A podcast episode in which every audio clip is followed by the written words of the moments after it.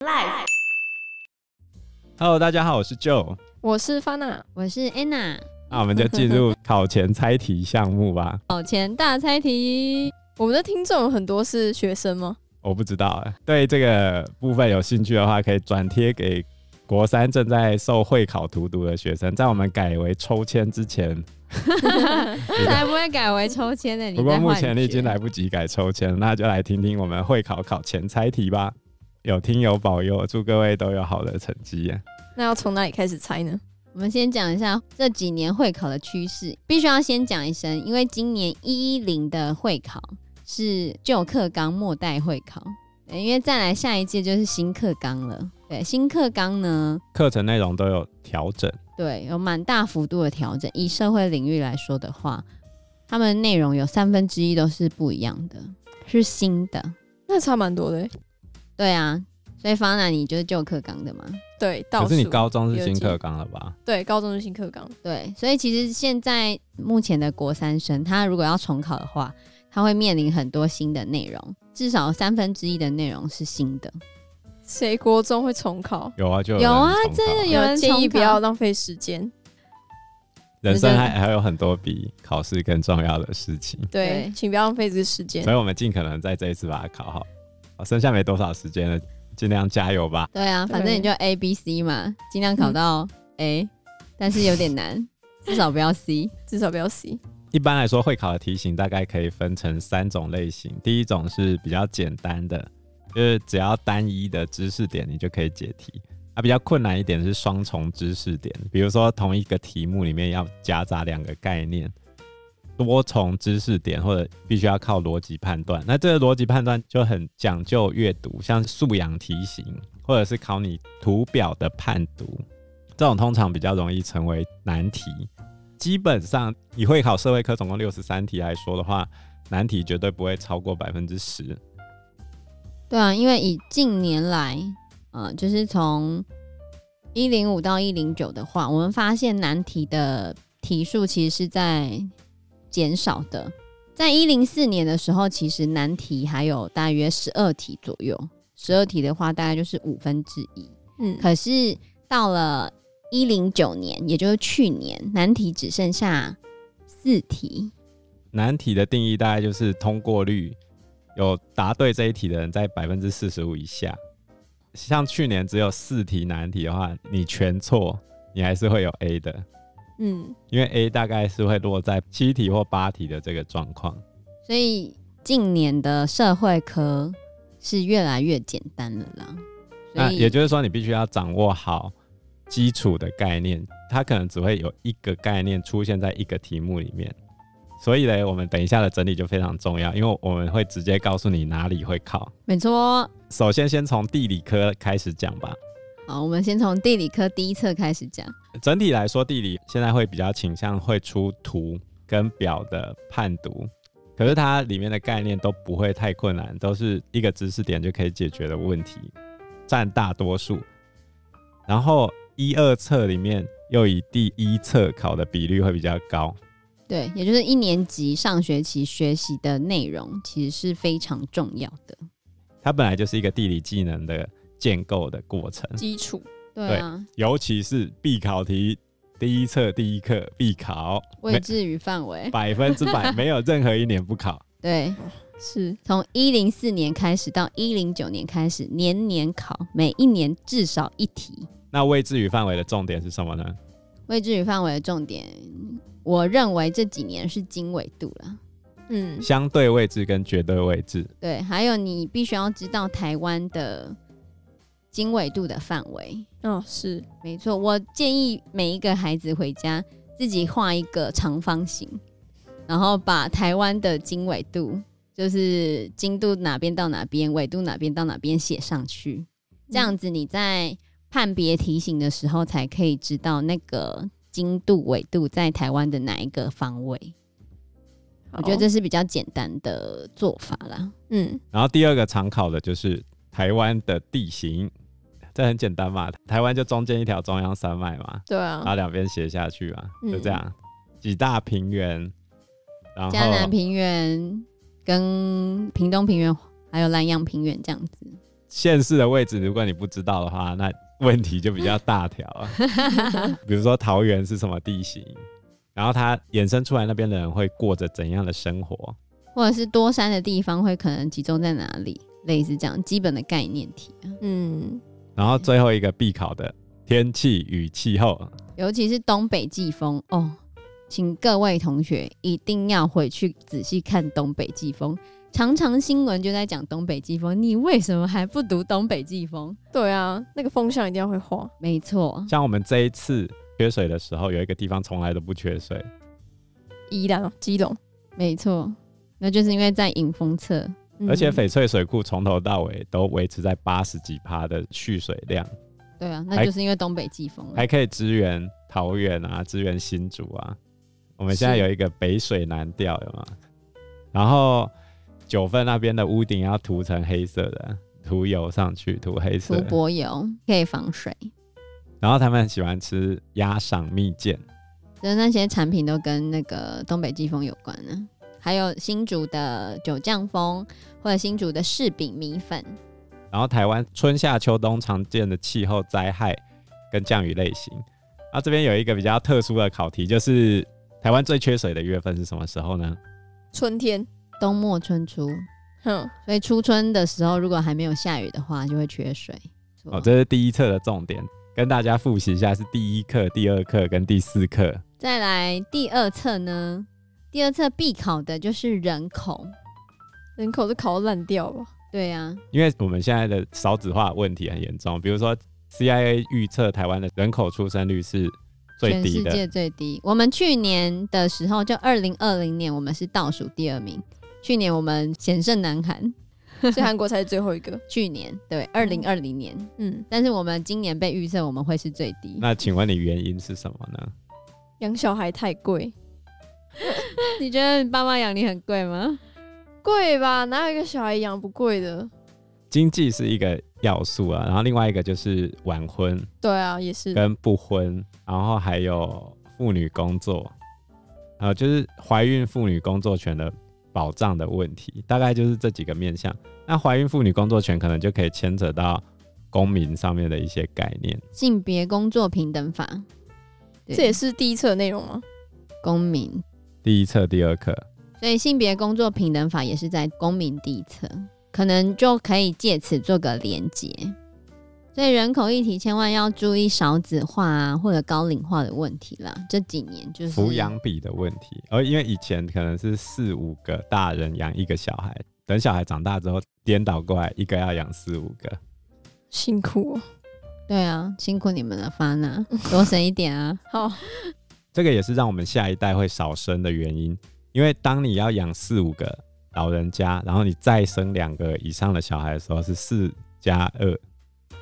六人口这边还有出生、死亡、移出、移入，嗯，这几个要点一定要掌握。就是城市的话，你会看到它的移入率比较高，正常来说。但是有一个城市是移出比较多，哪一个？台北市跟高雄市。为什么？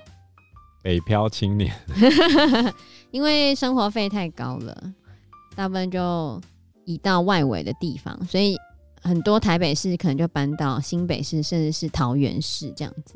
然后接下来第二册的第二个常考的就是第一级产业的部分。呃，去年一零九会考就是考临海经济海域跟公海的这个概念。对，就是在领海以内捕鱼的话，属于沿岸渔业。那这个的话，它的鱼会是比较少的。然后这几年来又会有滥捕，然后鱼量变少的问题。然后再来第二个，在领海十二里到两百里经济海域的范围的话，是近海渔业；两百海里以外的地方是远洋渔业。远洋渔业的话，就是范围比较大，然后它的产值是捕捞渔业中最多的。不过这几年来可能会被养殖渔业超过。但假设出现这个的话，通常会给你圆饼图啊，或者比例图之类的。另外一个会出现的，就是日本最近不是要排放含氚废水吗？它一定不会出现在题目里面。它可是它主要影响的就是沿岸渔业的发展。然后再来第三个就是，我我们跟日本中间有渔权纠纷，就是在钓鱼台那个地方。对啊，经济海域重叠，我们会跟哪些国家重叠？就是东北边就是跟日本嘛，西边就是跟中国，南边就是跟菲律宾。嗯，然后要怎么解决这个问题？没办法解决，那就谈判。蛮大的。所以为什么我们希望东沙岛能够被判定为岛，而不是礁？礁的话没有经济海域，可是岛的话有经济海域，可以一次伸出去这样。原来如此。然后接下来就是第三册的部分，中国。中国的话呢，相信是各位国中生心中永远的痛，因为你们就会觉得中国非常困难。但是千万不要害怕，告诉大家一个非常好的消息，就是这几年来中国的题目都集中在同样的课次。好，举例来说，第三册的第三课跟第五课，气候、水文、都市产业，那它会考的东西一定都是从我。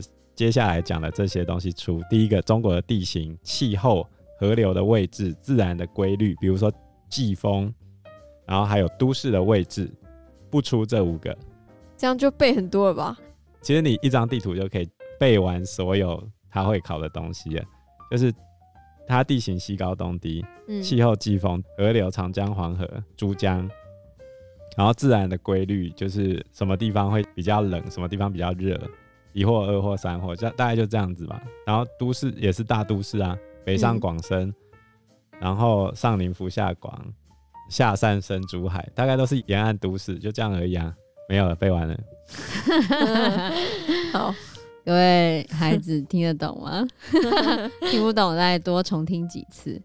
反正总而言之，第三册第三课还有第三册第五课啊，近六年来几乎每一年都考的。嗯，而且只考三题，至少这两课一定要看。还有一些大都市的位置啊，反正一定都是你听过的大都市，哪些冷，哪些热，哪些干，哪些湿，就这样子而已。对，再来比较跟近代有关的，可能就是“一带一路”。那“一带一路”的话，就是会以新疆那边西边克什第六个经济特区那边延伸出去。然后再来就是第四册的部分啊。呃，我觉得中国的区域地理的话呢，可能要看的话，就是看西部地区吧，因为近三年来它考出来的几率也不是很高。近三年来出现过的概念就是河西走廊、河套平原这些比较少见的地方，还有我刚刚讲的克什，就经济特区、一带一路，嗯，就西部地区。我猜题的话，只要出就是一带一路。看看准不准？对，看看大家。但是如果撇除掉中国之后，后面的四五六课的话，世界概述就一定肯定绝对会出了。啊，大家最熟的日本、韩国，他都不不好意思，从来没有考过。这六年来呢，从来没有出现过。Never。然后另外一个会考的就是东南亚与南亚，每一年都会出现，嗯，每年必考。所以，请一定要看世界概述，还有东南亚与南亚。应该说，靠着世界概述的概念，可以解掉大概八成以上的世界题目。因为气候，因为其实后面很多地方也是考世界地理上面的气候跟地形的概念。嗯，对啊，所以你在第四册第四课世界概述的地方，一定要熟记。对，熟记。因为它会有一些时事的题目，举例来说，印尼跟澳洲的森林大火，然后呃前几年有考过的变形的世界地图，可以看到富有的国家它会膨胀的比较大，然后比较穷的国家会缩的比较小。在这张图上面就会看到非洲被缩的特别小，然后美国变得很大，然后台湾也变得很大。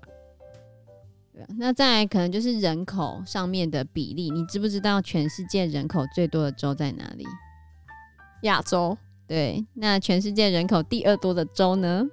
非洲。哎、欸，很好。嗯、这里又讲回到我们刚才讲少子化那个问题，全世界最多新生儿的地方在哪里？中国。不对，中国已经少子化非常严重，因为它一胎化政策啊。哦，是。全世界最多新生儿的地方在非洲。就是它是自然增加率最高的州，嗯，还有东南亚与南亚，请记一下他们宗教的部分，尤其是伊斯兰教。伊斯兰教不是只有出现在西亚或就阿拉伯地区，其实它在东南亚与南亚也很常出现。嗯，对，以东南亚的话，我都会跟孩子请他们记十一字诀：月寮、柬泰、缅、马、新、印、东、问、非，就是有点逆时针方向绕回来，嗯，就可以记这十一个国家。是对，那月寮、柬泰、缅基本上是信佛教的，马、新、印、东、问、非。新加坡比较是华人，跟华人的那种传统宗教比较像。那马来西亚、印尼、菲律宾南部跟汶莱都是信伊斯兰教的，嗯，然后东帝汶是天主教，但是比较少出现。菲律宾北部也是天主教，就是这边的宗教其实有点复杂，可是还蛮常出现的，所以请大家熟记。然后再来就是第五册的部分，第五册比较常考的。内容集中在第一课、第三课跟第六课，西亚与中亚、西欧、北欧跟中南美洲这三课。对啊，Fana 你的故乡几乎不太考。对啊，不需要，干嘛这样子呢？大家也不常去那边啊，其实。不过西亚与中亚很常出现的题型还是在宗教的部分，因为西亚跟中亚大概第一个是宗教的问题，伊斯兰教，然后再就是石油啊，再就是它地缘政治的关系，因为石油再加上位置的问题，嗯，哦，比如说波斯湾战争，然后跟石油危机，还有包含这次的那个大牌长荣，哦，不过大牌长荣不会出现在今年的题目里面，那时候已经出完了，可是它。苏伊士运河的重要性还是没有改变，中南美洲的巴拿马运河重要性也是没有改变。呃，世界上三大繁忙的水道，像苏伊士运河、巴拿马运河，还有马六甲海峡，其实就是这几年会考都会不定时的出某一个概念，嗯，所以各位注意一下这几个地方啊。然后西欧跟北欧主要考的内容大概就是当地的一些特色风景，这样。记得阿尔卑斯山。然后跟北欧的风景纬度不一样，他们的风景也不太一样。这一点像是 Elsa 冰雪奇缘在挪威，对，还有圣诞老公公在芬兰。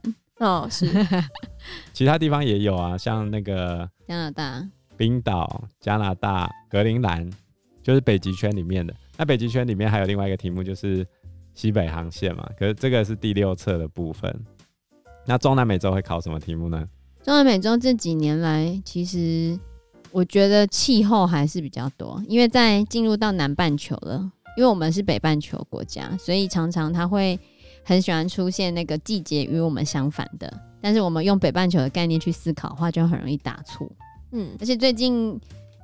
有点夸张的是，已经不画气候图了，就是你已经没有办法从那个气温凹下去的曲线来看那个气候图。现在很喜欢考七月的温度跟一月的温度，可是孩子们很容易关注于雨量，就看七月降水多少，一月降水多少来去判别它的气候类型，可是没有顾虑到温度。举例来说，它的七月可能是低温的，那是在南半球。